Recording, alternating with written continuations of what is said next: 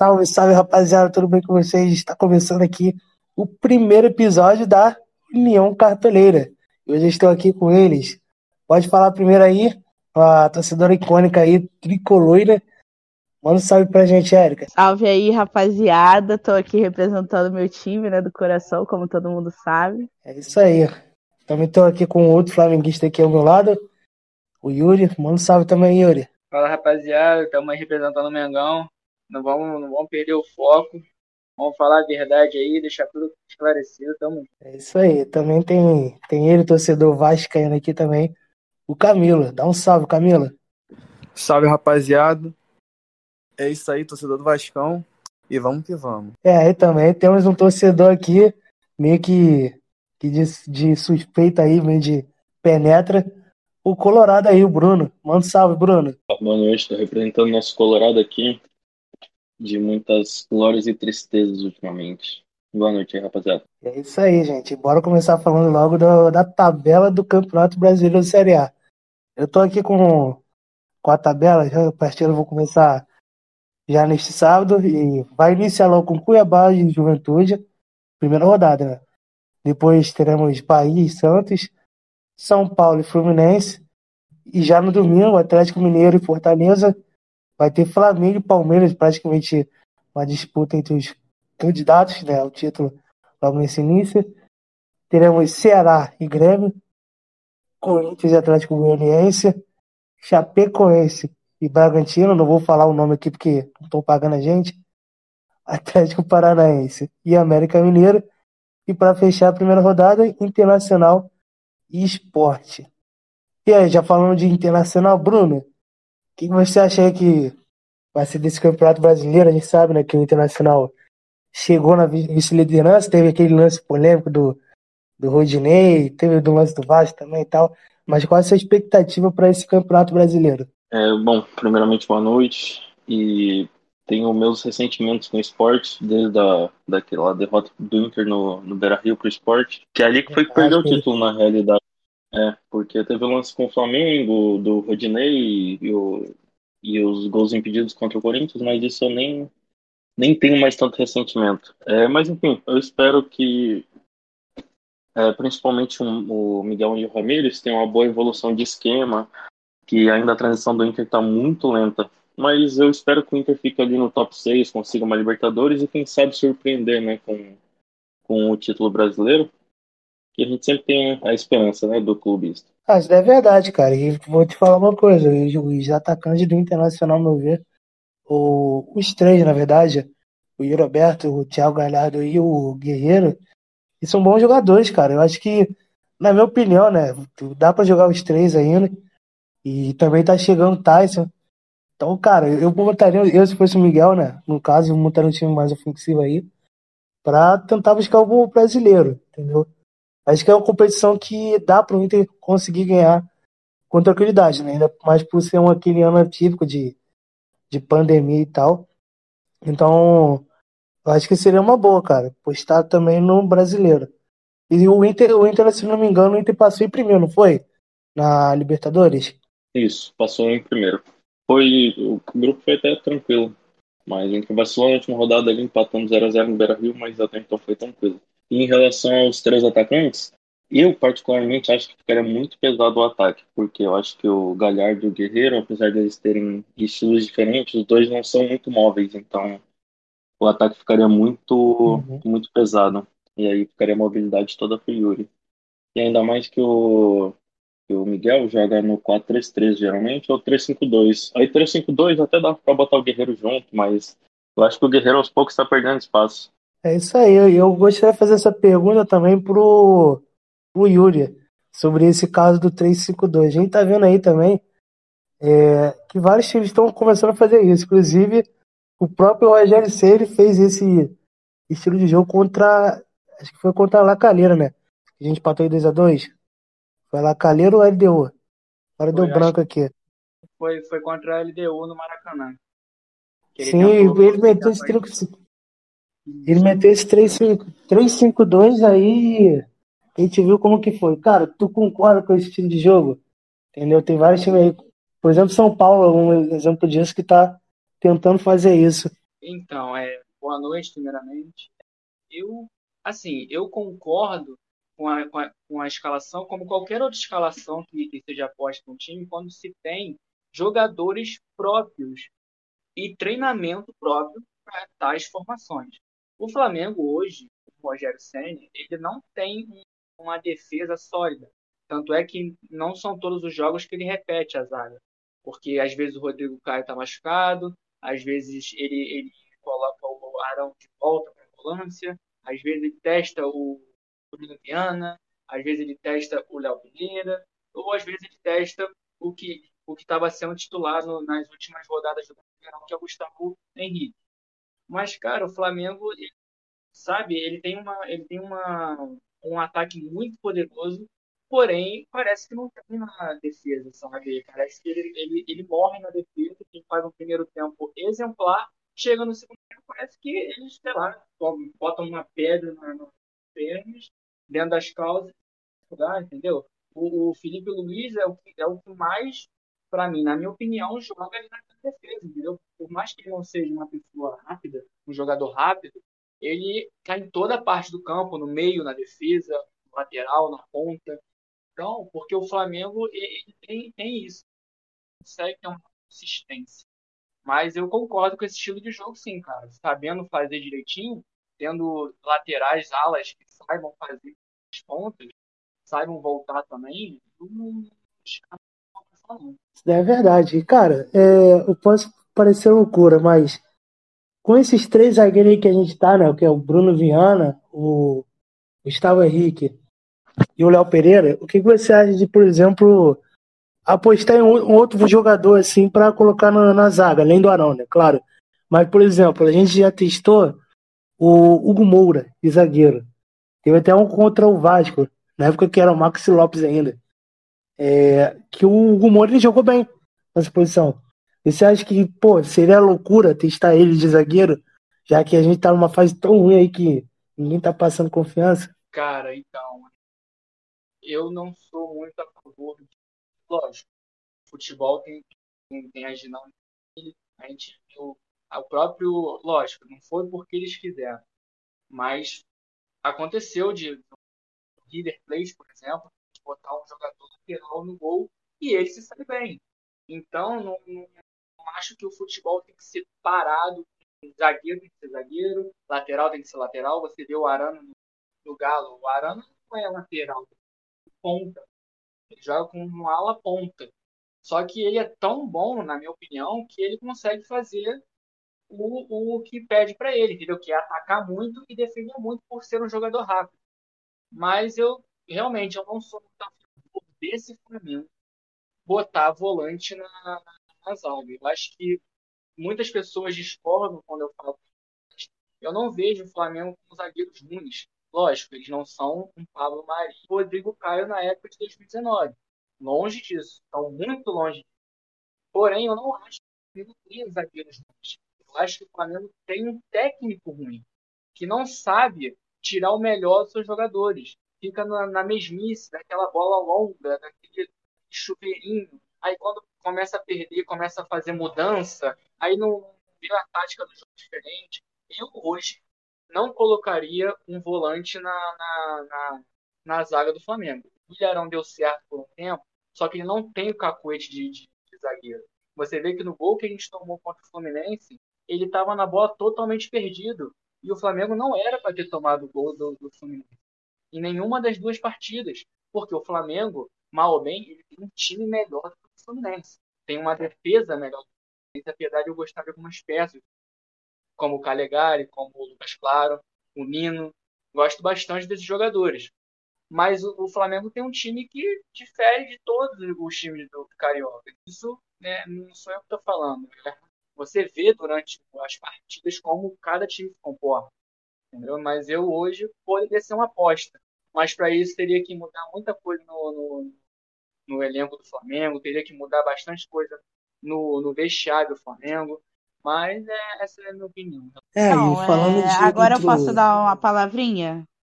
Fala, pode falar.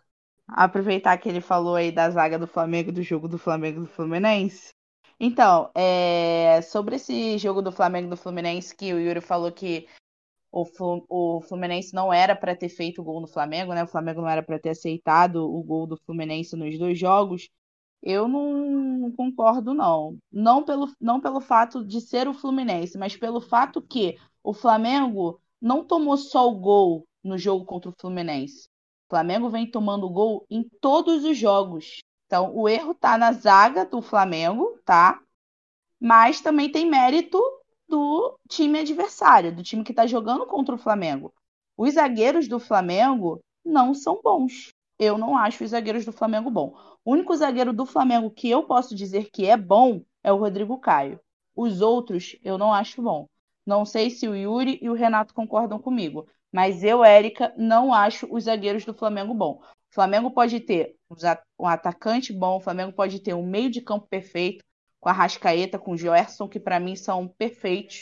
Pode ter um ataque bom com o Gabigol, com o Pedro de, de reserva, que eu acho também que os dois podem jogar junto, mas o Rogério Senna não faz isso.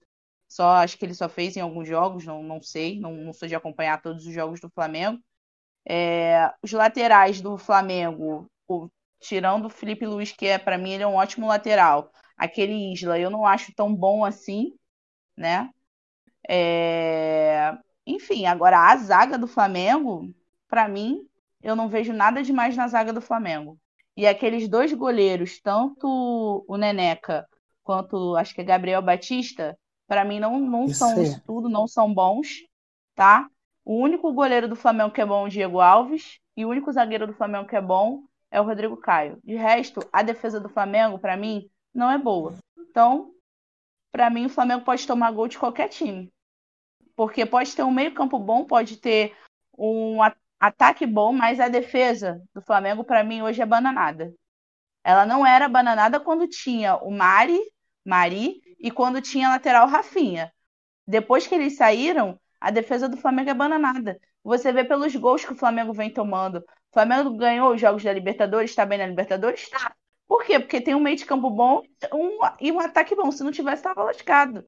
Porque o Flamengo toma dois gols um gol, três gols e assim vai. Você pode ver os resultados dos jogos do Flamengo. Eu tô enganada? Vocês podem me corrigir se eu estiver enganada. É, uma coisa que eu tava vendo que era estatística do Flamengo, por exemplo, é que o Flamengo ele tem estatística de levar mais gols do que deveria, entendeu? Então é que os adversários já tá com menos e acabam fazendo mais gols. O Flamengo não dá muita oportunidade, mas quando dá oportunidade, a gente sabe como que é, né? Aquele, é, eu acho assim. Tá... todo.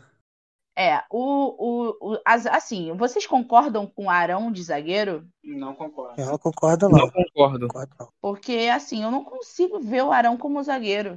Eu acho que o Arão de volante rende mais do que de zagueiro. Não, mas é isso daí mesmo, entendeu? Foi uma loucura, foi loucura do sério que, tipo assim, é, não sei o que o resto do pessoal pensa também. Mas o Célio é aquele técnico que ele não é ruim, não é ruim. Mas ele, tipo, ele não, ele meio que não quer desfazer muita panela, entendeu?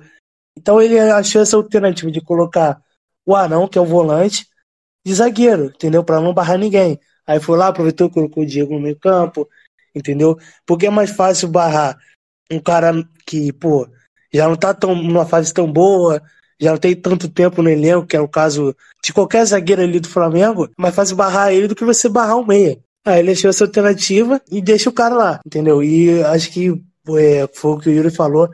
Eu tenho umas críticas também ao Rogério Senna, apesar de não concordar muito com a saída dele, eu tenho muitas críticas, porque eu acho que ele mexe, demora muito para mexer. E a gente Quando vê mexe, isso. Mexe errado. Time, mexe errado, mexe errado.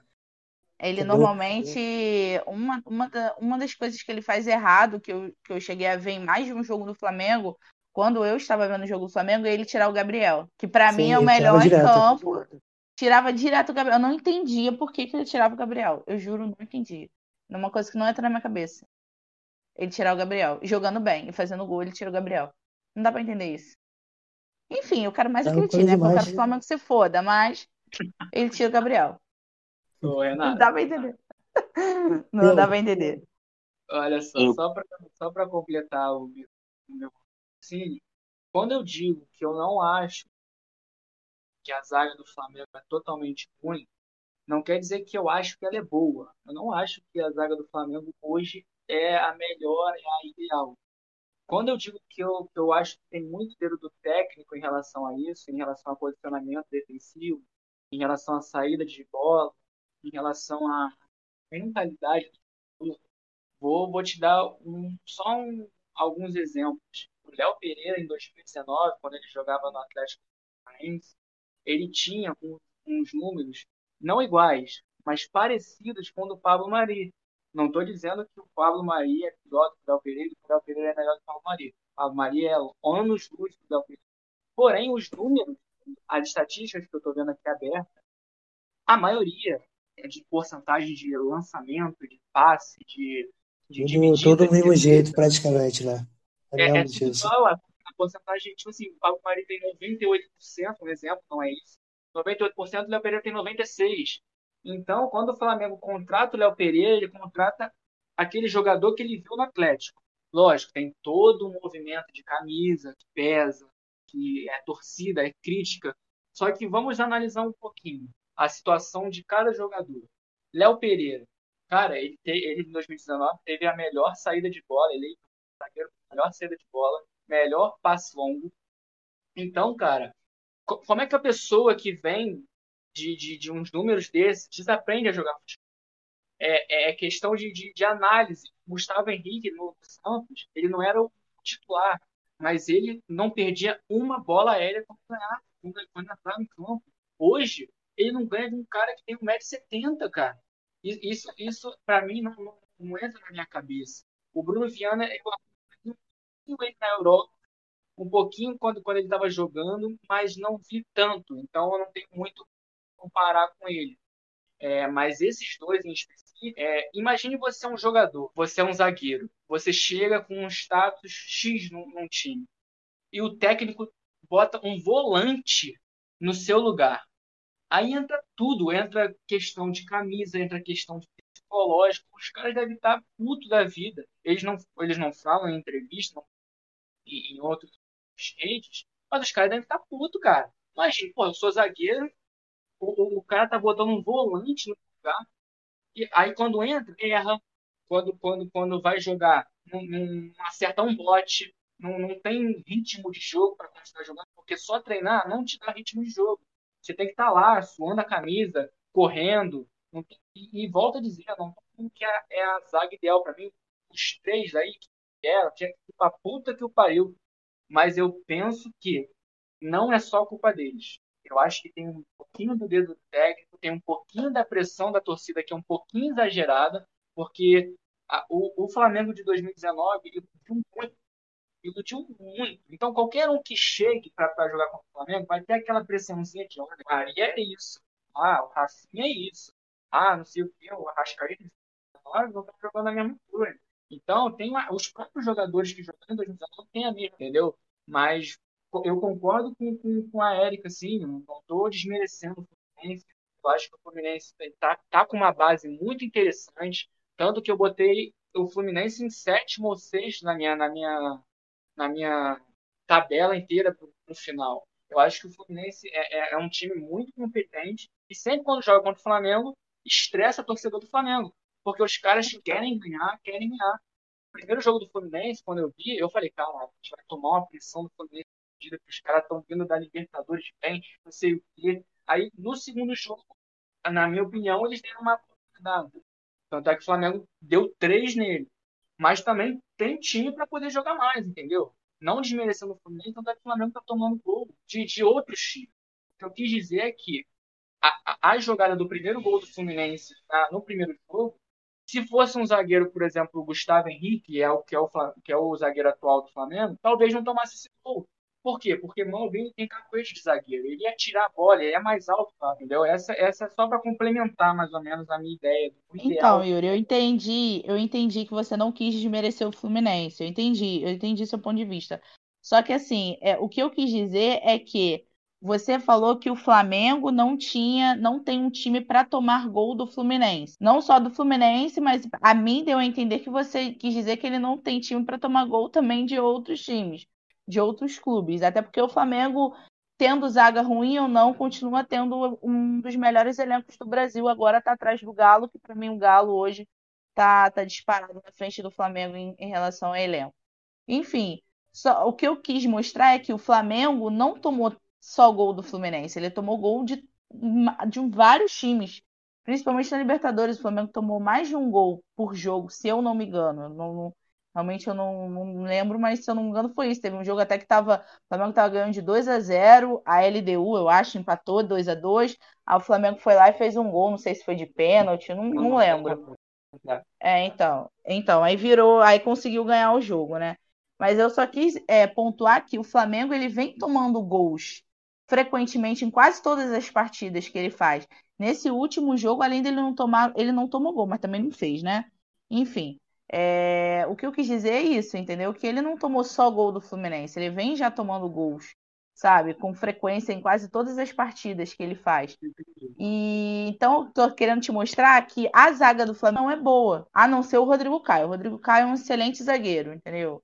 Agora, a zaga do Flamengo não é boa. E assim, o que você falou do Léo Pereira, de que ele vem fazendo os bons números lá, fez bons números no Atlético Paranaense e no Flamengo ele não vem fazendo, você não acha que o campo sintético possa é, dar uma diferença? Assim, ele não de repente ele jogando agora sem ser num campo sintético ele não esteja sentindo uma diferença e pode ser que isso faça com que ele não tenha boas atuações? Sim, eu, eu em tese o campo, sim, lógico, interfere muito que a bola no sintético corre mais. Mas eu não vejo como uma desculpa para ele ter parado, por exemplo, de lado certos lances, entendeu? Certos botes. Porque você vai, o zagueiro vai dar o bote tanto no, no, campo sintético quanto no campo normal, ele vai acertar de qualquer forma, porque não muda o fato dele esticar a perna ou, ou tentar uma interceptação, muda no passe muda no, no, no, toque de bola. Aí no toque de bola eu até concordo um pouco, mas em questão de interceptação, o cara não acerta uma interceptação, cara. Ele vai interceptar uma bola, vai fazer uma dividida, ele faz falta.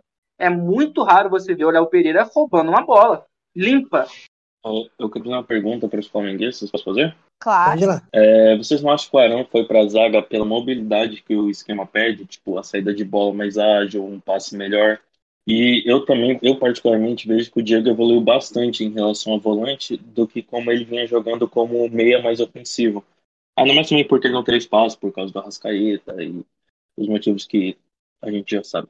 Olha, eu, eu acho que mais, eu concordo mais ou menos com isso, entendeu? Acho que os zagueiros do Flamengo têm bom passe, mas acho que o problema maior é, acho que é que eles, eles não estão dando muita confiança, tá entendendo? É, definitivamente. E sobre o Diego, eu acho que é o seguinte: desde a época do Jorge Jesus, o Jorge Jesus, no começo do trabalho dele, ele queria fazer o seguinte: ele queria botar um volante, né? Ele botava o Cuejá ou o William e queria botar o, Di, o Diego, Arrascaeta e Everton Ribeiro. Fazer uma linha de três ali, né? Na frente e um volante atrás. A ideia do Jorge Jesus era essa, entendeu? Só que, como foi mudando o tempo também, é, acabou meio que ficando dois volantes, né? Com o Jacigo, aí o time foi campeão e tal, ele ficou machucado. Aí tanto é que, a, desde a época do Jorge Jesus, ele meio que começou a se adaptar, né? Para essa posição de volante. Quando chegou né, nesse momento do, do Rogério Senna, o Rogério preferiu colocar ele de volante, entendeu? É, eu, particularmente, eu acho que o Diego demorou muito para ele. Eu falo isso daí para a carreira dele, não pelo Flamengo, né? Mas eu acho que ele demorou muito para recuar. Entendeu? Porque ele é um jogador, ele sempre foi um jogador assim, consegue articular muito bem, consegue fazer excelentes jogadas. Tanto é que quando ele foi colocado na seleção, é, mesmo ele não jogando de meio atacante ali, jogar mais na linha de três volantes, ele atuava muito bem, entendeu? Conseguia pô, mudar o ritmo do jogo. Então achei que ele demorou muito para recuar. E tanto é que a gente tá vendo aí, cara. Hoje ele praticamente é um dos menores da posição aí do, do Brasil, entendeu? Não é o melhor, claro mas é um dos melhores hoje. E, galera, bora falar do, do Fluminense agora? É o seguinte, o Fluminense ele chegou na, na, na liderança agora da, da, do grupo dele, grupo D, conseguiu vencer o River Plate, conseguiu ir bem. E outra, vai, vai estrear logo agora no Brasileiro contra o São Paulo. Eu queria saber, primeiro da Érica, é o seguinte, você acha que o Fluminense ele vai fazer uma campanha tão boa quanto ele fez do último ano? Então, tenho minhas dúvidas ainda, porque assim, eu sempre falava o seguinte: o time do Fluminense, ele sempre foi um time, ele nos últimos anos vem sendo um time muito limitado, né? Desde a saída da Unimed, é, o time vem tendo problemas, crises financeiras e tudo mais. Agora que o Mário chegou, deu uma desafogada, né? O time melhorou um pouco financeiramente, do tanto que até contratou algumas peças aí para ajudar né, nessa competição da Libertadores que a gente, por incrível que pareça, está. Mas assim, eu sempre falei o seguinte: quem, quem acompanhou eu a, os meus assuntos em outros grupos de futebol, provavelmente o Renato, que, que vem acompanhando as coisas que eu venho falando nesses últimos tempos aí, via que eu dizia o seguinte: o Fluminense, ele, por ele ter um time muito limitado, ele não conseguia jogar todos os campeonatos. Jogava a Copa do Brasil, jogava Sul-Americana e jogava Brasileiro, né? Fora o Carioca, mas o Carioca não conta. Aí o que, que acontecia? O time todo ano ia para a Sul-Americana. Aí o time ia lá, focava na Sul-Americana, né? Aí, beleza, no início da Sul-Americana passava em tudo, chegava nas oitavas ou nas quartas, era eliminado por um time brasileiro, porque o Fluminense tem um azar do caralho com o time brasileiro, né?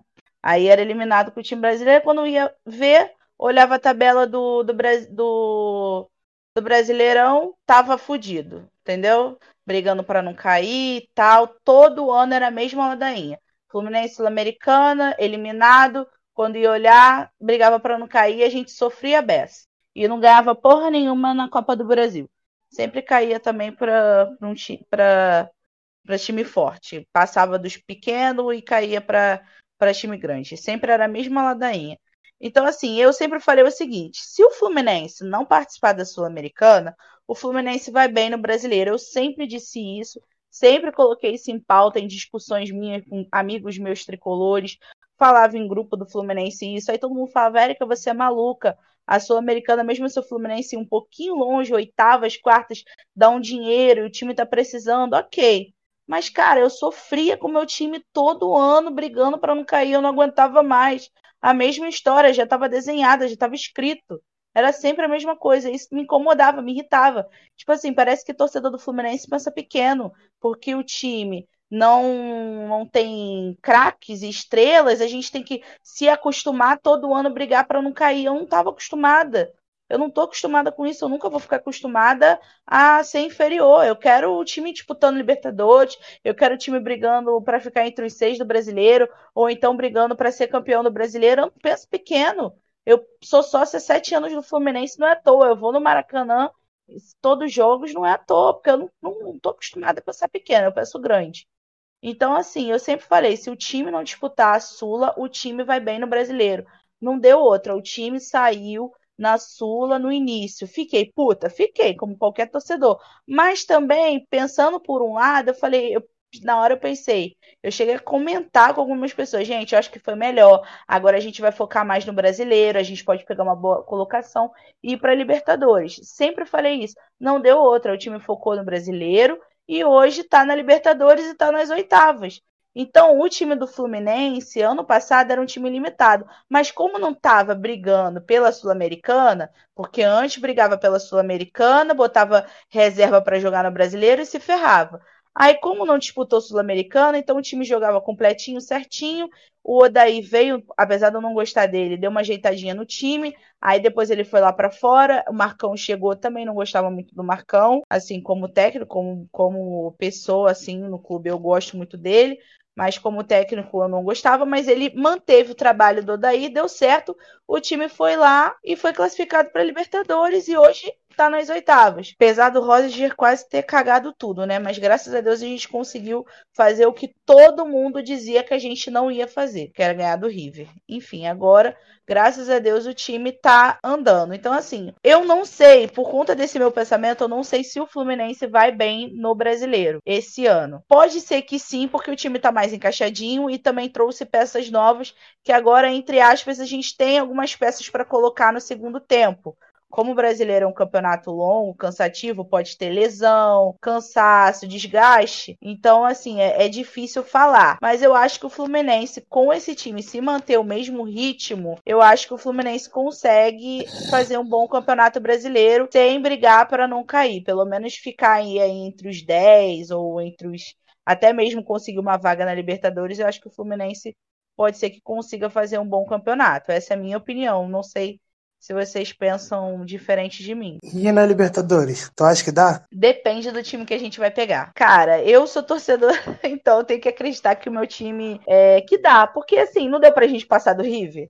que todo mundo falava que era impossível. Ah, porque o Fluminense caiu no grupo da morte, porque o Fluminense não vai passar, porque o Fluminense é o primeiro eliminado. O Fluminense foi lá, passou em primeiro e tá nas oitavas. E como eu falei, o Fluminense é muito azarado com o time brasileiro, né? Então, assim, o único time brasileiro que a gente pode pegar é o São Paulo. Eu acho que se o Fluminense pegar o São Paulo, eu vou ficar com um pouquinho de medo. Eu, olha, eu vou ser sincero, eu prefiro pegar o River de novo do que pegar o São Paulo. Ah, isso daí é verdade, porque a gente tem que lembrar o seguinte: tem times muito bons aí, cara, que ficou em segundo. O próprio River Plate, São Paulo, Boca tem outros Juniors. times aí.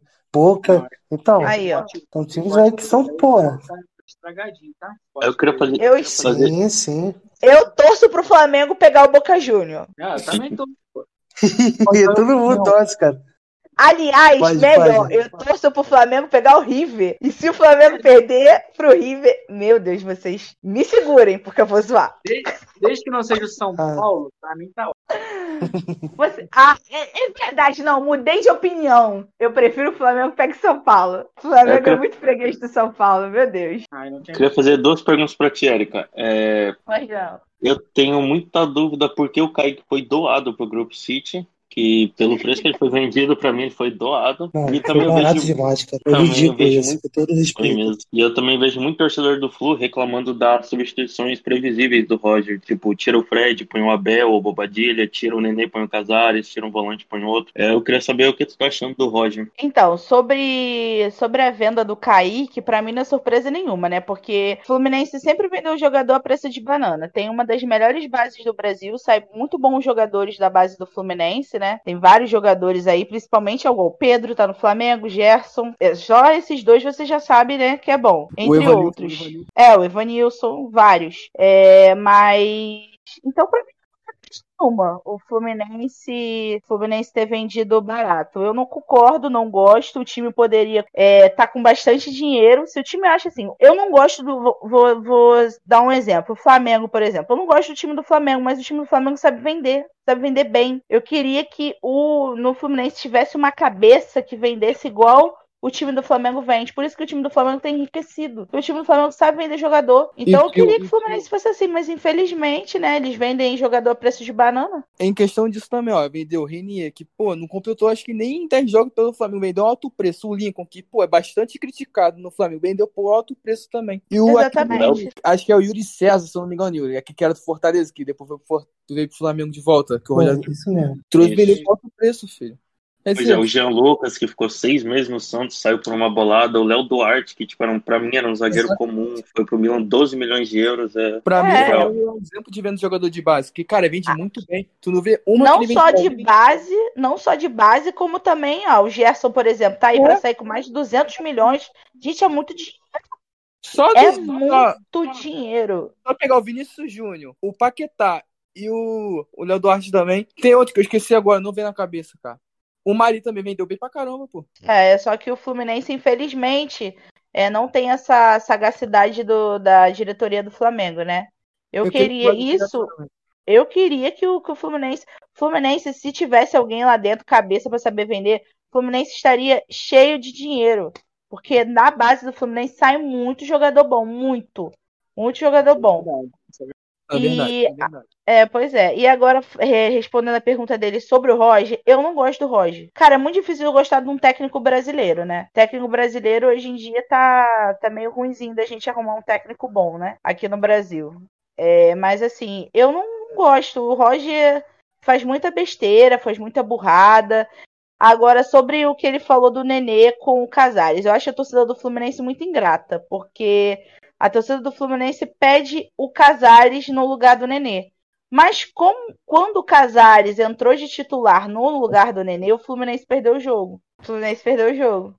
O Fluminense ganha o jogo quando o Casares entra no segundo tempo. O Casares está sendo jogador do segundo tempo.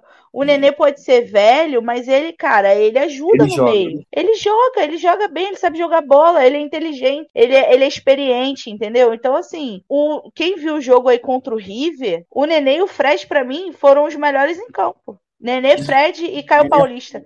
Quando que eu ia falar que o Caio Paulista foi um dos melhores em campo? Meu Deus do céu, enfim. Foi um dos melhores em campos, entendeu? O Nenê fez um golaço com passe de quem? Do Fred. Os dois vovô, olha aí. Mas do Fred a torcida não reclama, né? Porque é ídolo. Agora o Nenê é torcida. Não sei se vocês estão vendo, a torcida tá descascando em cima do Nenê. O Dedê foi lá e foi um dos melhores da partida. E as substituições do Roger, por incrível que pareça, nesse jogo, quando ele, ele trocou, entrou com um time titular diferente, que ele botou o Gabriel Teixeira, ele entrou com o Gabriel Teixeira, ele entrou com o Caio Paulista de cara e trocou o Calegari, né, que é lateral, pelo o, o Xavier, pelo Samuel Xavier. E assim, eu pensei que ia dar merda. Eu até antes do jogo comentei, gente, isso vai dar merda. Porque gente, ele nunca trocou esse time. E o time fez bonitinho, encaixadinho, marcou bem. E o Calegari, é, você, alguém citou aí, acho que foi o, o Yuri citou que gosta do Calegari como jogador. O Calegari é um ótimo jogador, mas o Calegari não é lateral. O, o Calegari, ele, é no, ele joga no meio. Ele é volante. Ele não, joga, ele não joga na lateral. E eles não testam o Calegari no meio. Isso é uma coisa que me irrita. Entendeu? Então, assim, e sendo que nesse jogo ele tirou o Samuel Xavier no segundo tempo e colocou o Calegari na lateral. Quando eu vi que o Calegari ia entrar, eu até tive uma esperança, caraca, será que ele vai entrar no meio? Mas não, ele tirou o Samuel Xavier para botar o Calegari na lateral. Mas assim, eu não achei errado porque o Samuel Xavier estava com cartão, então ele fez certo. Ele mexeu direitinho, ele tirou as peças que tinha cartão, colocou bonitinho e tal, o time foi lá conseguiu vencer, graças a Jesus. Então, assim, nesse último jogo, por incrível que pareça, ele fez certo. Se ele manter o time assim, o time vai vai continuar bem. E o Calegari, no momento, não tem que ser titular na lateral, porque ele não estava vindo bem. Ele tem que testar o Calegari no meio. Agora, assim, gostar do Roger, eu não gosto. Eu, eu gostaria de outro técnico no, no meu time. Quem sabe o Renato Gaúcho? Ele boa, eu gostaria. Olha, que eu gostaria de fazer uma pergunta aqui rapidinho. Pode falar. Ah, pra você, na questão da lateral, que é o Egídio o Danilo Barcel, que pra mim são dois fracos jogadores. O Danilo Barcel já vem mal desde o Vasco e foi terceira opção no Botafogo. E questão do Egídio, é aquela desgraça. Pô, o último auge dele foi no Cruzeiro, pô, ó. Já tem tempo. Pra você, tu acha que um jogador da base, que é o lateral, só esqueci o nome dele, mereceu oportunidade no time? É, é o, é o Jefete, eu acho. O Jefete, é o Jefete. Jefete, sei lá, é. Sim, merecia oportunidade. Pelo, pelos dois laterais que a gente tem atualmente, sim. Ele, ele merecia ir pro time profissional. Mas é, a gente tem o Roger como técnico. Então, mas assim, entre o Danilo e o Egídio, eu prefiro o Egídio. O menos ruim, o menos pior é o Egídio. Porque assim, o Egídio, pelo menos, ele cruza, ele volta para marcar, entendeu? Ele, ele tenta cruzar a bola, ele vai na linha de fundo para cruzar. O Danilo Barcelos, ele não vai atacar, ele recua. Toda bola, todo jogo que você vê do Fluminense, que ele tiver com a bola no pé, ele recua, ele volta a bola. Ele volta a bola pro zagueiro ou pro goleiro. É o famoso Todo lateral. jogo. É, então, assim, é, aque- é aquele tipo que tá ali só pra, tipo, tocou a bola, ele nem fica com a bola no pé, ele já toca. Parece que ele tem.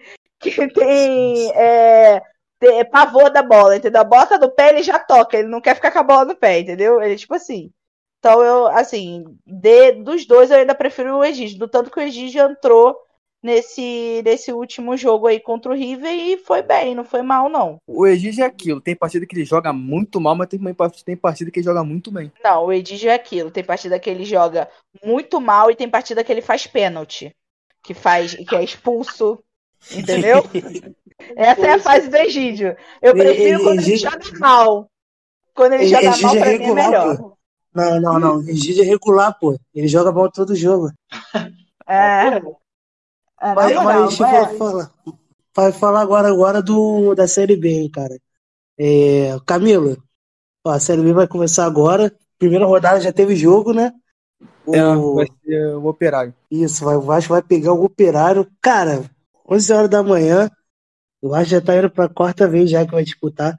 Mano, tu acha que, vou ser sincero, você acha que vai dar, cara, pra subir direto? Porque, mano, esse campeonato da Série B tá muito complicado. Tem Náutico, Vitória, ah, tem o Botafogo, Cruzeiro, Goiás, Vila Nova, é o Havaí, Remo. Mano, vai ser complicado isso. Não, fácil não vai ser, ainda mais que na Série B são, tem, tem campeão brasileiro, como o Vasco, o próprio, o Coritiba, o Guarani, o Cruzeiro e o Botafogo. Só só são cinco campeões brasileiros na Série B, cara. Vai ser uma Série B dificílima, cara. Porque a Série B é campo ruim, é jogo pegado, entendeu? Cara, é um, é, tipo assim, é um negócio muito complicado. E o Vasco, pra mim, tem um elenco que é melhor que do ano passado. Só que eu não consigo entender, cara. Só foi o Vasco aí que monta um time melhor que do ano passado. Porque, pra mim, na minha opinião, o time do elenco do Vasco do ano passado tem jogador ali que nem na Várzea tem vaga. Nem na Várzea tem vaga, cara. Sim, sim. Pô, aí esse ano contratou o Zeca. Que, cara, querendo não, o Zeca é um lateral que pra mim é ótimo pro Vasco. Uma opção que ele tá pisando, porque eles tinham o Henrique. O Henrique não sabia nem cruzar, cara. O Henrique era horroroso. Era horrível. Não dava. Tem partida que não dá jogar com o Henrique. Entendeu? Aí agora contratou o Marquinhos Gabriel, pra mim, que é um bom jogador. Só que o que me preocupa muito é a lesão. Ele se lesiona muito, cara. Eu já tô ficando muito puto com isso. Porque todo jogo ele joga um jogo e não tem sequência. Ele joga bem.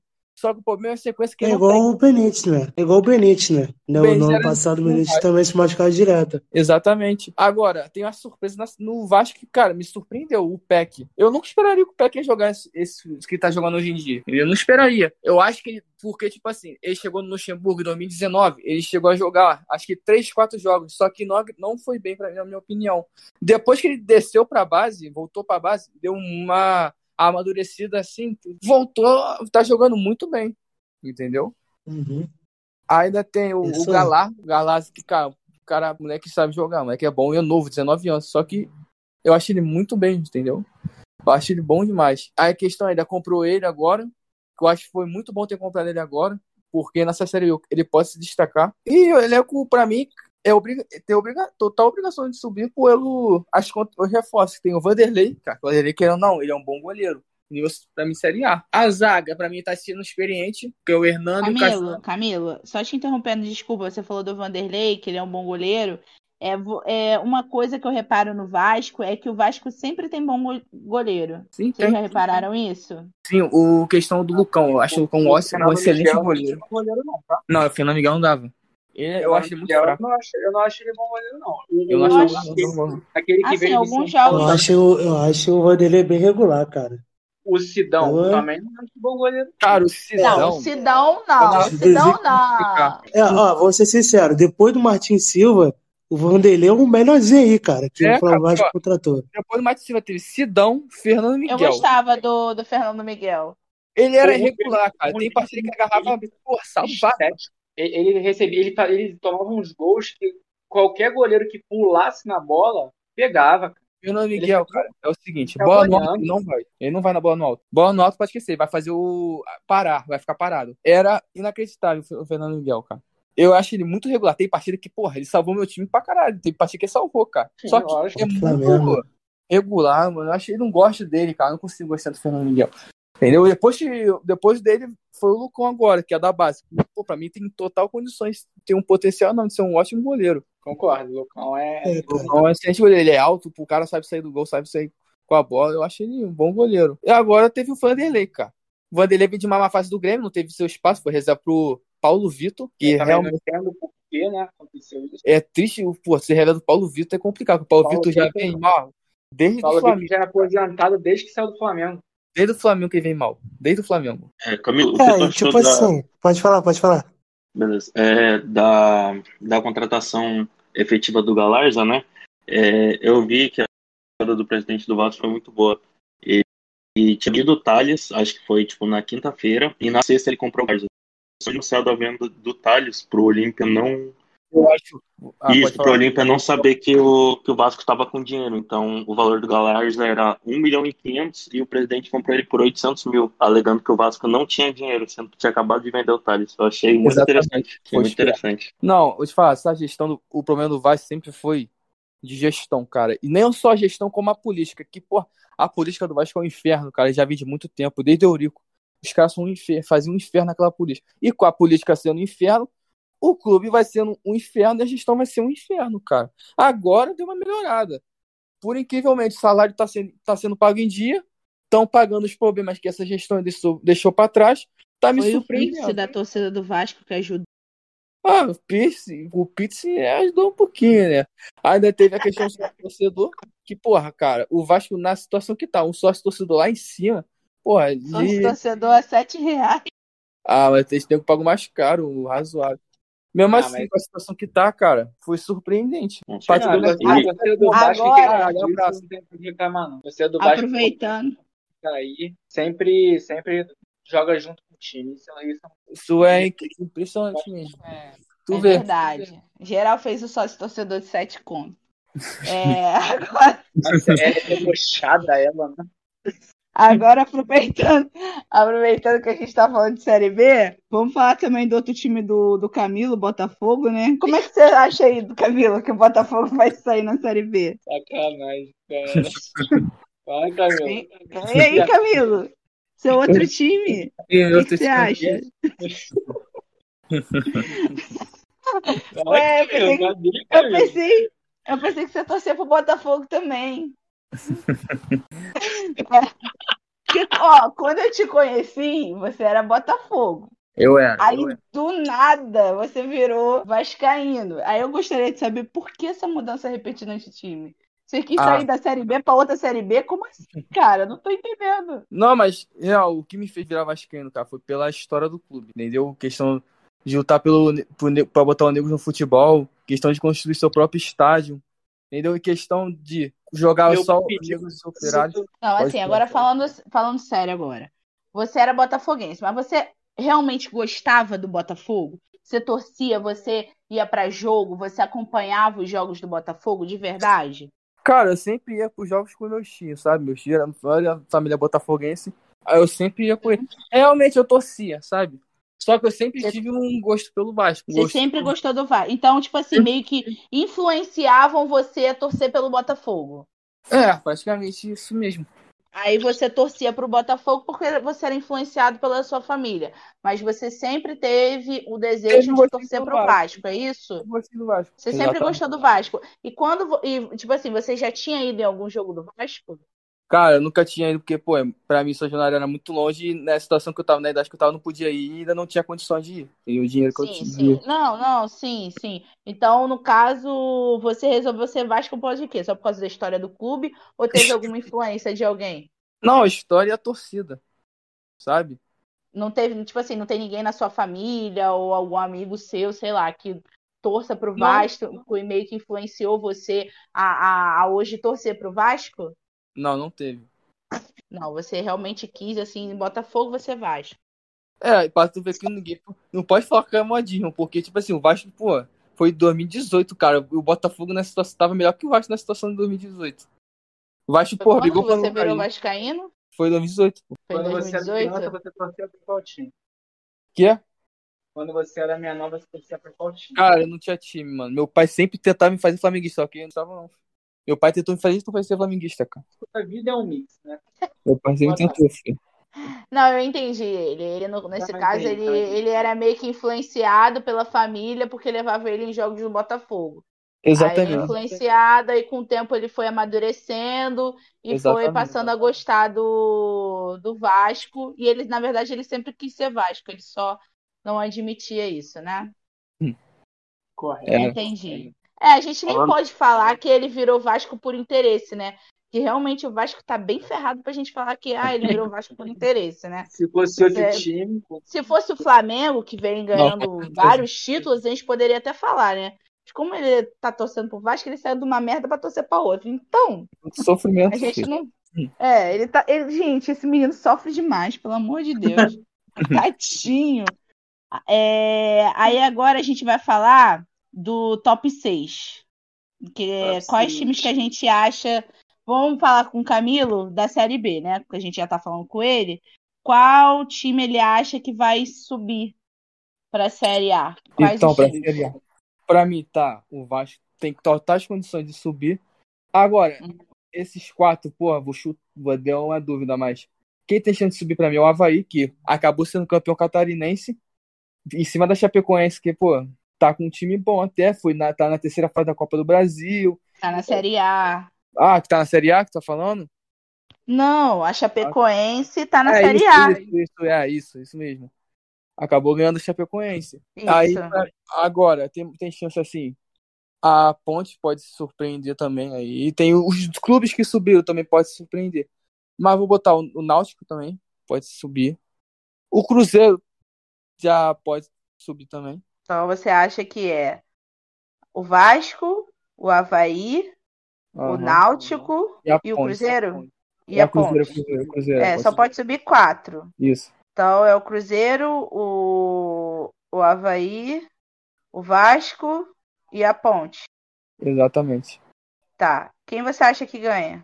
Vai Ganha. falar o. Vasco. Ah, eu falar o Vasco. Pelo, pelo elenco, cara, o Vasco pode ter chance de ser campeão da Série B. Ah, sim, claro. Agora vamos pra Série A. Fala aí, Yuri. Quem, que, quem é seu top 6 aí da Série A? Que tem chances tanto de ser campeão quanto de entrar na Libertadores do próximo ano. Vamos lá, top, top 6. Eu não colocaria, por, por elenco, coloquei o meu time no top 3. Não vou, não vou falar nem top 4, no top 3. Por elenco. Mas eu, eu vou ser realista e não nem no G4. Hoje, jogando futebol que jogando, com a defesa que está, com o técnico que tem, não vejo nem no G4. Mas aí, como eu sou otimista e pá, pá, pá, vou botar meu time aí no. Então é, a situação ficou. O Galo em primeira, que vem jogando muito, muita bola. Apesar de, de eu não gostar da, da tática do Cuca, é, é meio que. É- é- o Galo consegue jogar bola. Tanto é que ele é, o, se não me engano, é o time com mais pontuação, com melhor desempenho na Libertadores, com 16 pontos. Que o Palmeiras vem atrás com 15. Em segundo, eu botei o Flamengo, né? É meu time, eu tenho que dar uma moral para ele. Não vejo o elenco do Flamengo tão bom o suficiente para ser campeão esse ano, de nada, nem da Libertadores, nem da Copa do Brasil e nem do Brasileirão. É, São Paulo em terceiro, pelo que tem, pelo que eu vejo dos jogos, não vejo o time do São Paulo levando muitos gols, vejo o time do, do São Paulo goleando, vejo um time muito acabou de ser campeão paulista. Então é um time que eu vejo em construção, mas também não tem é, não, não capacidade, até ganhe, mas de conseguir o primeiro ou segundo colocação no Brasileirão. O Inter, que apesar de embolar do grupo na, na, na Libertadores, também é um time muito forte, também fica no meu quarto lugar, podendo também ficar em terceiro ou segundo. É, mas eu vejo muita inconstância no, no, no Internacional e não vejo ele campeão do Brasileirão. Então ele fica em quarto, indo para a Libertadores. O Grêmio cresceu muito com a saída do Renato, apesar do Renato, vamos dizer assim, ídolo para alguns do Grêmio e outros nem tanto. O Renato ele, ele priorizava muito certas competições e esquecia do Brasil. Tanto é que o Grêmio tem muito pouco brasileiro, eu acho. acho quantos brasileiros tem o Grêmio? Dois. Tem dois brasileiros. Então, então é, é, e não é culpa do Renato esses dois, porque o Brasileirão é há muito tempo já, já passou vários técnicos pelo Grêmio, mas o Grêmio tem time para ser campeão também. Entendeu? O Diego Souza tá jogando muito, tá as costas, melhorar ainda mais, o PP ainda vai, vai ser vendido, mas ainda tá jogando. Ainda, Então é um time, então é um time que, que eu vejo que fica em quinto lugar. E o Palmeiras em sexto, porque eu, porque eu não gosto do Palmeiras e eu quero que. É isso. E o Fluminense em sétimo, porque por tudo que vem mo- demonstrando durante, durante todo esse, esse início de ano de temporada. Para mim, esse eu fui mais além para então é isso. Entendi. E quem você acha que vai ser os quatro rebaixados? Rebaixado, eu acho que vai ser o esporte, o, pelo início de devastador. Devastadora não, não é a palavra. É desastrosa. Desastrosa do, do, do esporte, mas eu ainda acho que ele tem um time melhor do que o Cuiabá, América e Juventude. Eu acho que em 18 fica o Cuiabá, em 19 o América e em 20 esses são. E a Chape escapa, eu acho que assim, duas ou uma rodada antes é, eu acho que ela escapa. E o resto do meio de tabela é aquele mesmo time que eu não conheço. Corinthians, Bahia, Santos, que tá horrível o Santos, desde a saída do Soteudo, o Marinho talvez também saia, o Cuca saiu, então a base do, do Santos desastrosa. Então eu não acho que o Santos vai nem pegar um G9, G10. Então esse, esse aí é meu time bastante. Tá certo. E você, Bruno, qual é, qual é o seu top, top 6 aí da, da Série A? Quem você acha que, que vai entrar na Liberta do próximo ano? É, vou dar só uma palhinha rapidinho sobre a Série B. Eu acho que o Claro. Vasco tem, tem tudo para ser campeão, se ele conseguir manter a base saudável, que é o Morato, o Peck, o Cano, o Andrei, o Galarza. E, inclusive, ele pega o Operário, né? Como o Camilo falou. E, na minha opinião, o, o Operário vai ser a surpresa que vai subir para a Série A. Eu tô gostando muito do trabalho do, do técnico lá. Também acho, também acho. Ah, eu, eu isso. É, Uhum. E falando do meu top 6, eu, eu incrivelmente concordei com o Yuri em acho, praticamente todas as posições. É, eu acho que o- hoje, né? Eu acho que o Galo seria campeão pelo elenco, consegue jogar duas, três competições sem sentir. É um elenco muito vasto em todas as posições. O São Paulo, eu acho que briga bem forte pelo título. O trabalho do Crespo é muito bom. Eu, particularmente, gosto muito de jogo de posição.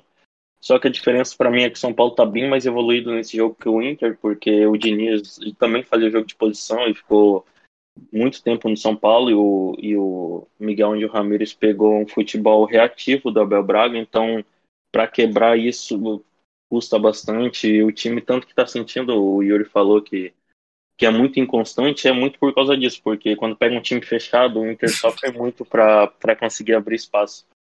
E isso é, é treino, né? Então acho que hoje o Inter, para mim, ficaria em quarto lugar. Mas em terceiro, o Flamengo, por causa da defesa. Eu acho que é o sistema de jogo que deixa a defesa do Flamengo muito fragilizada. Eu acho que não são nem em si os jogadores. O Gustavo Henrique, ele tá conseguindo se manter saudável, que era o principal problema no Santos, que ele jogava tipo duas partidas e ficava três, dois meses fora. Eu gostava muito dele em 2019 mas ele caiu bastante no Flamengo, isso eu concordo. O Yuri falou em relação a cruzamento e coisa, mas ele. Eu não sei, eu sinto que ele não é mais a mesma coisa. O Léo Pereira, eu gosto bastante dele. Inclusive, é, jantou o Guerreiro na final da Copa do Brasil de 2019. É, mas por esse motivo, acho que o Flamengo não seria campeão brasileiro. Mas a gente sabe, né? O Flamengo tem, tem um super time do meio pra frente pode acontecer qualquer coisa. É, o, Inter, o Inter em quarto, porque falta, foi o que eu antes, falta evoluir é, o jogo de posição, é, falta chegar um reforço para a volância, que para mim o Dourado nesse esquema, nesse estilo de jogo, ele é muito fraquinho. Ele só ele desarma muito bem, mas ele demora muito para pensar, para passar, para cobrir espaço ofensivo. Então acho que, que o Inter precisa evoluir. O Grêmio, é, com a chegada do Douglas Costa, eu acho que o Grêmio vai ficar muito forte. Se ele conseguir se manter saudável, né? Porque ele tem esse problema. É, inclusive, não é corneta, é informação, é, ele teve mais lesões do que gols desde 2018. Foram sete lesões e cinco gols. É, Bruno, pois é, Bruno, Oi, Desculpa te contar. Só uma pergunta em relação ao Inter. Você acha que o Nonato seria titular no lugar do, do Galhardo? Cara, assim, é, a torcida pega muito no pé do Nonato. Eu também, ano passado, pra mim, se ele saísse ou ficasse, não faria diferença. Mas ele foi um dos jogadores do meio-campo que assimilou mais rápido o jogo de posição, porque ele se movimenta muito, ele preenche muito bem o espaço. Ele não, tipo, ele não é, ele é bom só, ele não, não faz nada extraordinário e tal. O Edenilson, por exemplo, o Edenilson tá muito perdido, tipo, muito. Edenilson, eu acho o Edenilson muito bom, muito bom. Mas nesse jogo ele tá muito perdido. Ele não consegue preencher espaço. É, o Nonato, por exemplo, aparece muito mais no jogo do que ele. Entrou um garoto, o apelido dele é Mosquito, que ele jogou tipo o dobro do Edenilson na, na Libertadores no último jogo, foi 0 a 0 criou muito mais. Mas, enfim, continuando. É, o Grêmio, ele utiliza muito bem os pontas. Tipo, o jogo do Grêmio é utilizar os pontas, que é o Ferreirinha, que é muito bom também, muito liso, e agora vai ser o Douglas Costa, que eles vão, vão abastecer o Diego Souza, que vem de uma temporada extraordinária, né? E eu acho que o Grêmio também pode surpreender. Se... E o Thiago mantém mais ou menos o mesmo jogo do Renato, só como o Renato saiu, vestiário parece que deu uma respirada, o jogo do Grêmio tá fluindo melhor, o Mateuzinho melhorou bastante. E em relação ao Palmeiras, é porque esse começo de temporada devagar, por mais que tenha ido bem na Libertadores, para mim era o grupo mais fácil dos brasileiros. Acho que é isso. Esses para mim são os seis primeiros. E o Fluminense também pode aparecer ali, é, tentar beliscar alguma coisa, porque eu gosto muito de jovens do Fluminense, o Kaique, o Martinelli, o Luiz Henrique, eu gosto muito dele, só precisa melhorar a finalização, né? Mas, enfim, o G6 pra mim é isso. Leva o Luiz Henrique pra você, vai fazer um favor pra mim. Eu aceitaria ele aqui fácil. E os quatro últimos, quem você acha que, que aí vai ser rebaixado? É, eu acho que quem vai brigar para não cair vai ser o Sport, que vai ficar lá em 17. É, o Juventude vinha com uma equipe boa, mas se desfez de 4, 5 jogadores titulares e contratou muito mal, muito mal mesmo. Eu acho que o Juventude vai, vai ser o último, penúltimo. É, o Atlético Goianiense, eu também eu acho que, que não tem elenco suficiente. E a Chape, por mais que eu goste muito da Chape, eu gosto Aí. muito do, do Perotti, que é o centroavante deles, que é novinho. Ele é muito bom, mas a Eu Chape não, também contratou muito mal, se reforçou mal para a temporada. Se conseguir se reforçar melhor durante a temporada, trouxer um zagueiro, um meio campo de criação, um lateral esquerdo melhor, eu acho que a Chape consegue brigar para não cair. Certo.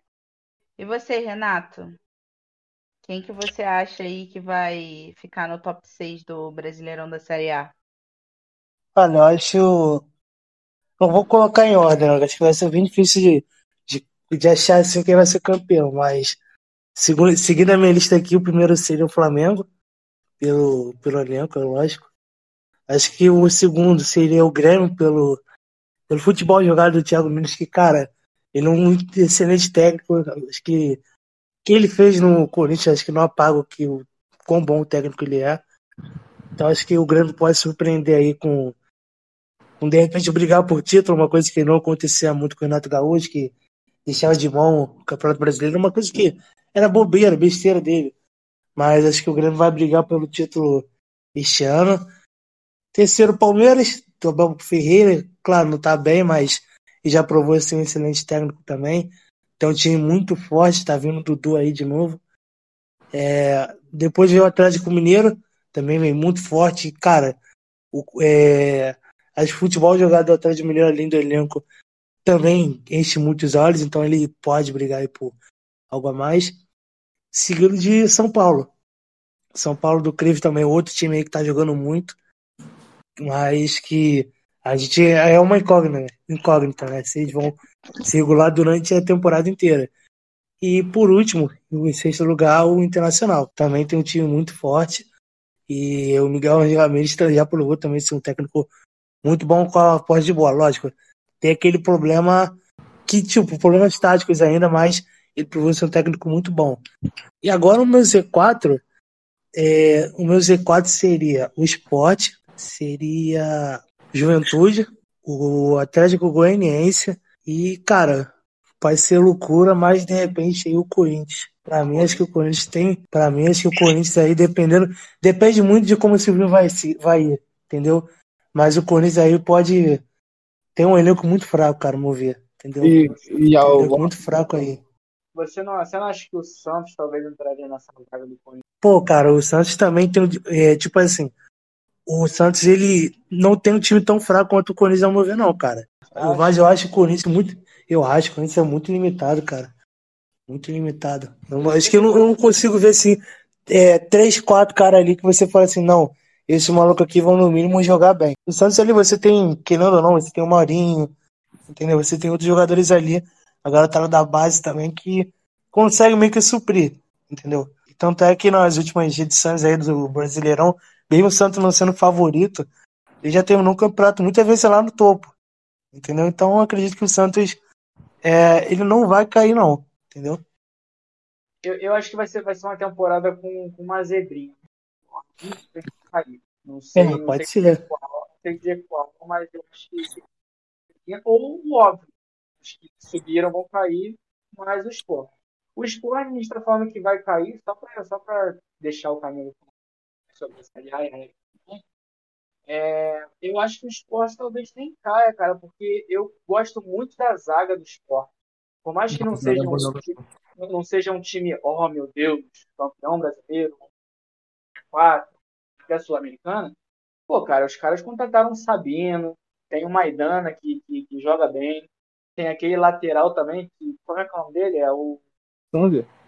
é o Sander também, que joga bem, entendeu? não, eu não acho que. O próprio o goleiro ainda é o Magrão, não, né? É não, o, o Magrão se aposentou. Não, é o Maílson. Ah, o Magrão se aposentou, verdade. Quem é o, é o, qual é o nome dele? Maílson.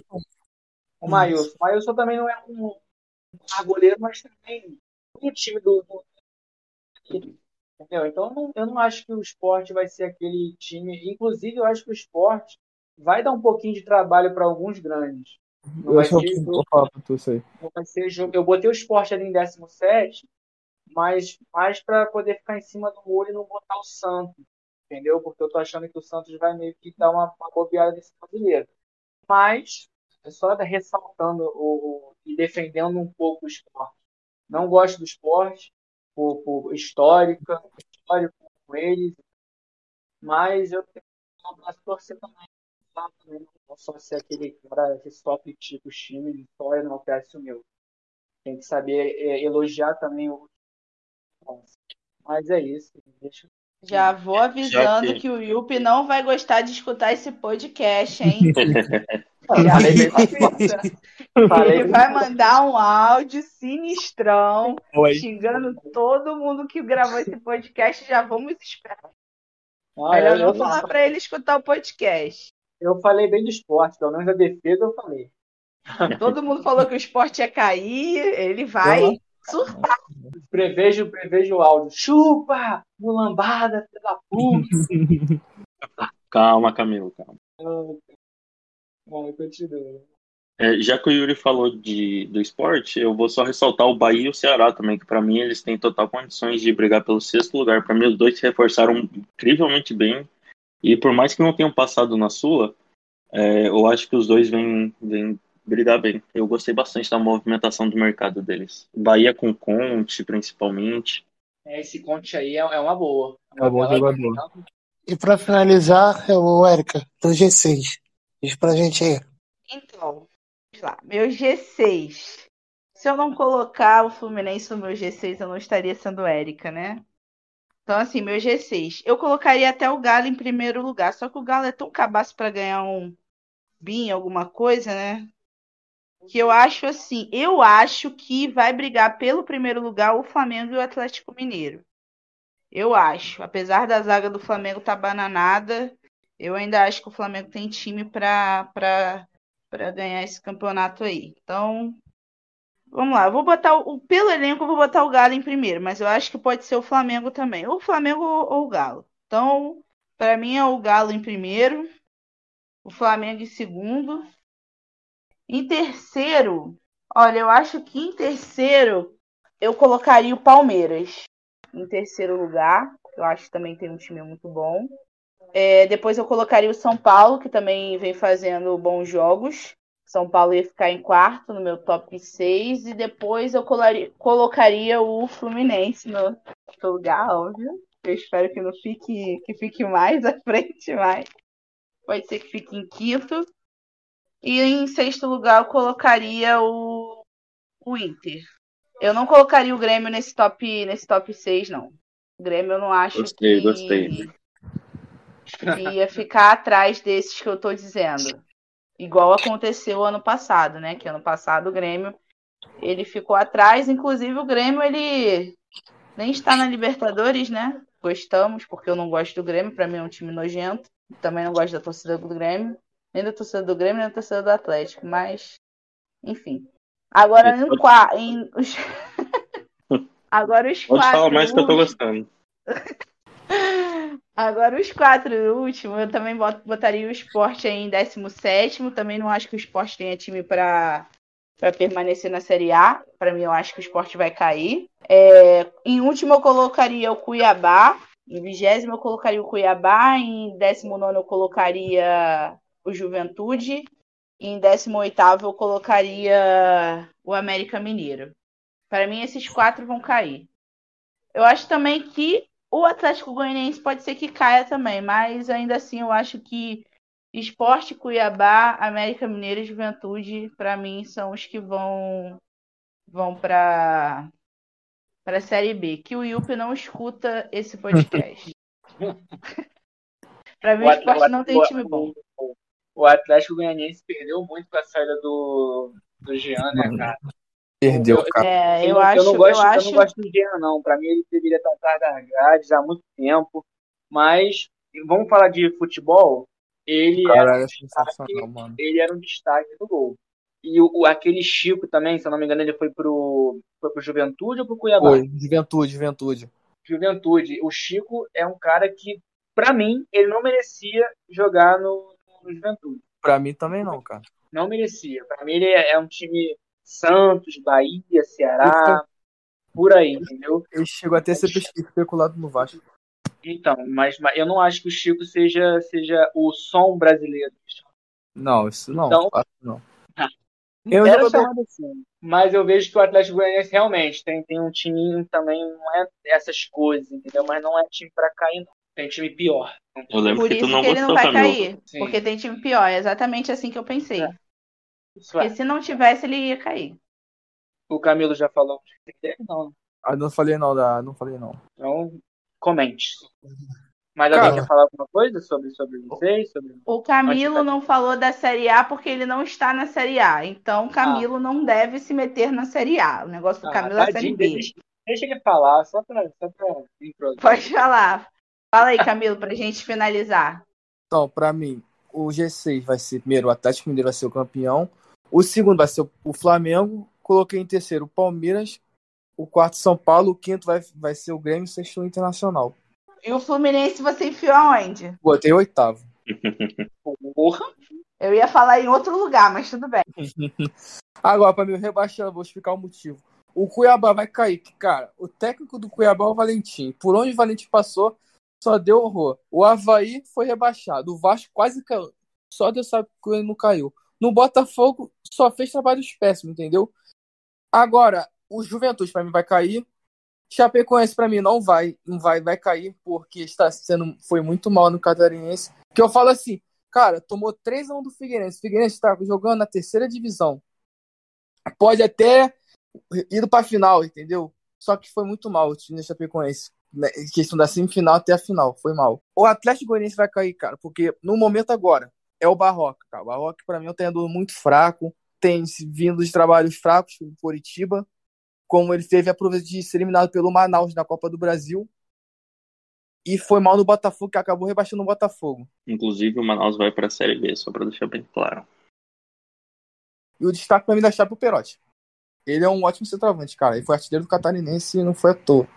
Cara, Eu- mas assim, é, falando em, em estadual, realmente não consigo tirar um parâmetro de times que jogam mal ou bem o, o Carioca. Porque eu, eu, não, eu não lembro qual foi a edição que o Fluminense. Foi, a Erika pode me, me corrigir.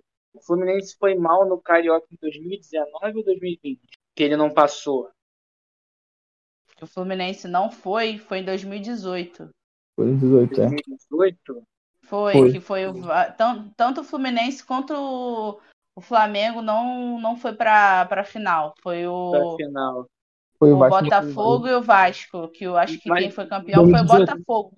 É, foi Acho que foi 2018. 2018. Foi, foi 2018, Foi. lembro muito bem. Foi 2018, porque em 2017 eu tava na final do Carioca, que o Fluminense fez a gentileza de perder pro Flamengo. É, entendi. Tá, então não, não, não entra um pouquinho no meu raciocínio, mas vamos, vamos, vamos só para continuar. Eu não vejo parâmetro estadual, porque eu já vi muito time que ia mal no estadual e chegava no brasileiro despontado, entendeu? É, mas realmente, o, o, a Chape não, não tá igual, por exemplo, aquele time que ganhou a Sul-Americana. Não, não tá mesmo, Isso, isso, isso, isso é lógico que não, inclusive é cotada para cair também. Mas eu, como eu gosto da Chape, confio na Chape, time do coração, né? Vamos dizer assim, fico- entrou no coração, né? Depois de tudo que aconteceu, eu não vejo que ela, ela caia, não. Eu não vejo que ela caia. Inclusive, eu acho que o Cuiabá também pode surpreender, apesar de eu achar que vai cair por não ter time de Série A. Pra mim, o Cuiabá pode surpreender, cara, se caso o Valentim sair. E questão da Chape, talvez possa melhorar, porque é o seguinte, o, dem- o treinador já foi demitido, demitiram o cara. Pra tu ver como é que a Chape foi mal, mandaram o cara embora da, da Chapecoense. O treinador, acho que era o, o Mozart, mandou embora. Tá atrás de... E pra mim se reforçou muito mal a Chapecoense. Se reforçou mal. Isso aí, isso aí eu concordo. Questão de reforço. Eu acho que até mesmo os times lá de cima, o único que para mim se reforçou assim, vamos dizer, legal foi o Fluminense, o Grêmio, o Bahia e o Ceará, com, com, com, de acordo com a receita deles, né? E o Galo. E, e o Palmeiras, com a chegada do Dudu, também é um, é um reforço interessante. O esporte teve aquelas contratações que eu disse, né? Sabino, é, teve o Thiago Neves em 2019. Teve o Everaldo agora do Corinthians. O Everaldo também é um, é um jogador que Pro não é esporte é uma boa. o esporte é uma boa. Outra E- balada. O André, O André Balada, Balada o André Balada voltou, né?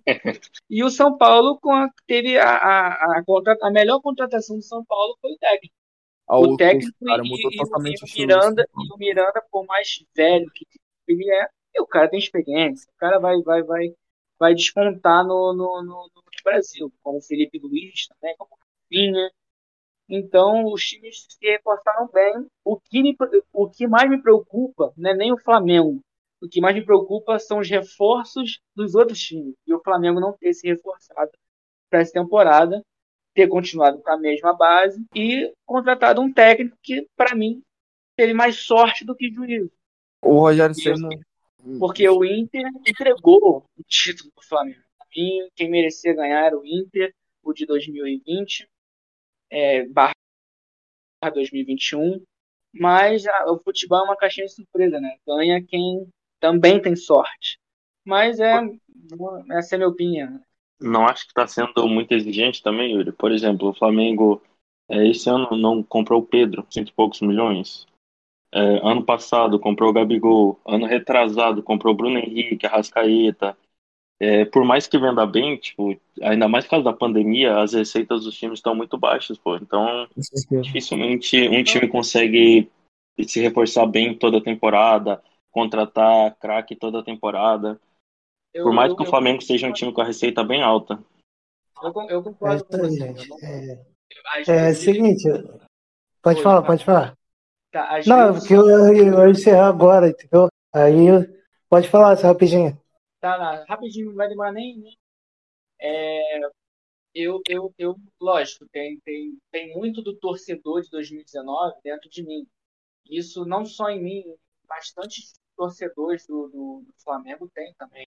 E eu não vejo vergonha nisso. Ter, querer um time competitivo igual o de 2019. Eu sei que foi um time fora da curva, mas é, é, é, eu, não, eu não acho que, por exemplo, o São Paulo, é, que não ganha nada, foi ganhar agora um estadual, tenha, tenha receita para fazer contratações boas e o Flamengo, que foi campeão de nove títulos em dois barra três anos, não consiga contratar um jogador para ser reserva, entendeu? Eu não, eu não, não entra na minha cabeça. Mas que você, você disse de torcida, que, é, que as receitas diminuíram muito para muitos times, mas os caras estão se reforçando mal entendeu? O Galo está se reforçando, está crescendo a dívida? Tá, mas está se reforçando, tá? tá. O São Paulo pegou esse Crespo, muito bom técnico, está se reforçando. Os times estão se reforçando e o Flamengo está dismice. Então não entra, realmente não entra na cabeça de é título não ter dinheiro para contratar reserva. Entendeu? Não, não, eu não quero uma contratação de luxo. Não quero um Vargas da vida. Não quero um, um Bustos, lateral direito da vida. Não quero isso. Eu quero um jogador do próprio Brasil mesmo que se encaixe, um técnico que se encaixe com, com, com o elenco do Flamengo, entendeu? Eu sei que o Flamengo gastou dinheiro com o Pedro, com o Gabigol. Agradeço o Marcos Braz por isso. Ma- Mas chega a certo momento que você vê que o time não está evoluindo e precisa de peças. Porque nossas reservas são Michael, Rodinei, entendeu? É, Léo Pereira, que não, encaixou, o, o Gustavo Henrique não encaixou, entendeu? E- então, chega uma hora que a torcida fica impaciente, real. E tem que ter paciência, infelizmente. Coisa que às vezes eu não tenho. E às vezes acabo me precipitando. É isso aí, galera. Vamos encerrando por aqui. É, gostaria de agradecer a todos pela participação de hoje. Primeiro, primeiro episódio, tomara que venha muitos ainda. Então, gostaria que vocês mandassem salve aí para quem vocês quiserem aí. Bruno, pode começar aí dando um salve aí. Se você quiser mandar um salve para sua família, mandar um salve para galera do grupo, você pode mandar para quem você quiser. É, eu queria primeiro agradecer vocês pelo convite, é, tanto tu como a Érica, é, vocês que organizaram, nos deram a oportunidade. O pessoal do, do União também. E, e eu queria falar pro Ian que eu não fiz a pergunta que ele pediu, mas eu vou deixar para o próximo. E, e é isso, valeu. Muito obrigado pela oportunidade. Obrigado, boa noite, rapaziada. Valeu, mano. E você, Camila? Você mandar um salve aí pra alguém? Ah, vou mandar um salve para pro grupo do União mesmo. Eu tenho que agradecer muito pela oportunidade, que eu fiquei meio nervoso hoje, mas tenho agradecer, eu quero agradecer muito pela oportunidade. Achei muito bom para cada um debater, entendeu? As suas opiniões, sabe? Para tirar dúvida de cada um que está aqui. E gostei muito da, da ideia de ter rolado o podcast. Boa noite. E é isso aí. E você, Yuri, o que você achou? Não salve pra quem também? Eu, eu, eu achei interessante essa ideia que veio a, a Eric. Então, tive a oportunidade de também ser convidado e participar. É, sou uma pessoa que realmente tem, uma, tem umas opiniões muito fortes em relação a certas coisas, gerando certas discussões sobre isso. É, mas eu gostaria de mandar um salve do Daniel que são, que são pessoas mais que role briga, role tudo, na minha família já. É, considero todo mundo lá. E agradecer a oportunidade que vocês tiveram esse podcast, de convidar e representar super importante acontecer isso, de ter várias opiniões mesmo é, sobre vários valores. E é isso aí. Agora para encerrar, Érica, manda seu recado aí pra, pra gente aí. Pra mandar um salve pra quem? Então, vou mandar um salve pro, pro grupo, para a União Cartoleira, que é um grupo que eu faço parte já há bastante tempo, só que infelizmente eu fiquei uns anos aí fora por conta de questão de, de saúde minha, né? Todo mundo aí acho que já sabe. Mas é um grupo que eu tô, tava desde o início, até mesmo antes de se tornar União Cartoleira, que foi o nome que eu escolhi junto com o Sandro, com o Matheus, com o Lucas, que ainda são ADM do grupo, e eles me voltaram, confiaram em mim, agora eu sou ADM novamente de lá, né? Então eu queria agradecer a confiança deles é, comigo, né, por ter me colocado de ADM, por ter confiado em mim novamente para ficar à frente do grupo junto com eles. E eu espero que eu faça mais amizades, que tem pessoas lá dentro, lá desse grupo que eu gosto bastante e agora eu tô tendo oportunidade de conhecer outras pessoas. O Camilo eu já conhecia, né? Só que a gente não era tão próximo, agora a gente está se aproximando mais. O Bruno eu também não conhecia, tô conhecendo agora, e é um prazer conhecer também. O, o Yuri também, apesar dele ser bem chatinho às vezes, mas ele é um, ele é um cara bacana também, tô gostando bastante de conhecer ele e as outras pessoas que estão lá. E que bom que o pessoal gostou da ideia do PUD, espero que no próximo no próximo a gente tem outros convidados e o Bruno, o Camilo e o Yuri também volte para participar com a gente aí. Vai ser bem legal a gente fazer um pod toda semana, né? Para a gente debater sobre o que está acontecendo aí no, no mundo do futebol. E é isso aí, galera. Isso daí e agradecer o Renato também, né? Que está me ajudando aí. Verdade. Buscou a minha ideia, né? E está apresentando, como sempre, o espetáculo apresenta muito bem e faz perguntas bem bacana aí para gerar um debate legal. Obrigado, gente. É, é isso aí. Terminamos agora mais um episódio do União Cartoleira. Então, é isso, galera. Forte abraço aí, tamo junto. Tamo Não importa o horário que você esteja aí, que seja um ótimo. O horário que você esteja ouvindo, né? Que seja um ótimo dia para você. E é isso. Valeu, rapaziada. Tamo junto. Valeu, valeu, tamo valeu, junto. Valeu, tamo junto. Valeu, boa noite. Tamo junto.